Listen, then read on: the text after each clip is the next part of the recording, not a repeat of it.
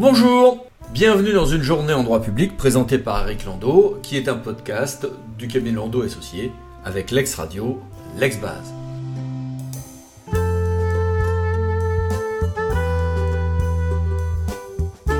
Le gouvernement lance un plan d'action pour atteindre 4000 maisons de santé pluriprofessionnelles d'ici à 2027,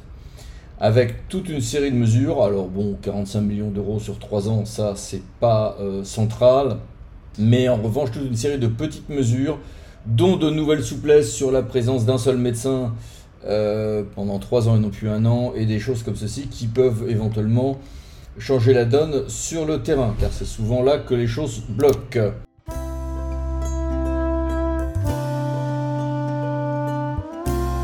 La Cour européenne des droits de l'homme estime qu'il n'est pas contraire à la CEDH pour une personne publique de revenir, après coup, mais assez vite toutefois, sur une vente immobilière, si c'est pour la bonne cause, en l'occurrence reloger des réfugiés à la suite d'un problème d'inondation.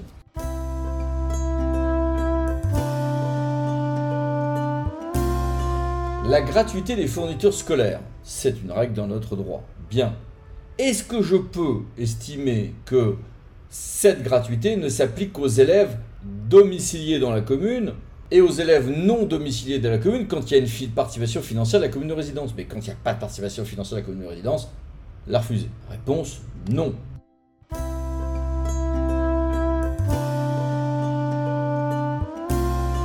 Au journal officiel de ce matin se trouvent les modalités de calcul de la compensation financière pour les transferts aux départements, régions et métropoles d'un certain nombre de voiries de l'État ce en application de la loi de 3DS. On rappellera qu'il y a eu moins de transferts que espéré par le gouvernement initialement en tout cas.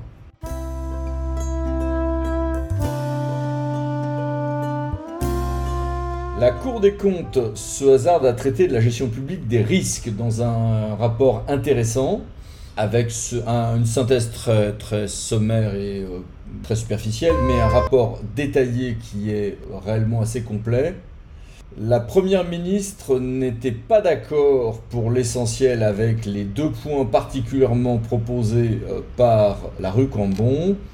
qui proposait une grande cartographie euh, nationale et un certain nombre euh, d'autres dispositifs qui seraient contre-performants selon la Première ministre.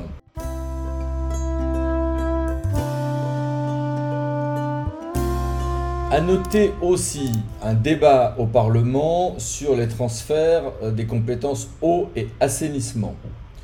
Alors, on était sur une première lecture euh, d'une proposition de loi euh, sénatoriale, sachant que les députés ont également déposé, pour en tout cas un, parlementaire du groupe Lyot, sa propre proposition. Ce qui est intéressant, ce n'est pas forcément le sort de cette proposition de loi sénatoriale qui pour des raisons de niche parlementaire n'ira pas forcément jusqu'au bout. Mais ce qui est intéressant, c'est que les amendements du gouvernement les positions du gouvernement sont celles que l'on retrouve sur d'autres textes et qui euh, préfigurent ce sur quoi le gouvernement va lâcher dans ce texte ou un autre, à savoir une mutualisation et des conventions ouvertes vers des syndicats infracommunautaires comme prévu par la loi 3DS, mais dans des conditions encore plus souples un refus du gouvernement de la suppression du transfert obligatoire à laquelle euh, euh, suppression à laquelle tiennent un certain nombre de sénateurs, les élections sont pour bientôt, et des compétences par convention possiblement renforcées pour les conseils départementaux, point qui avait été accepté dans un autre texte par le gouvernement là encore, donc à suivre, mais ces positions devraient, sur ce point précis, se retrouver bientôt dans un texte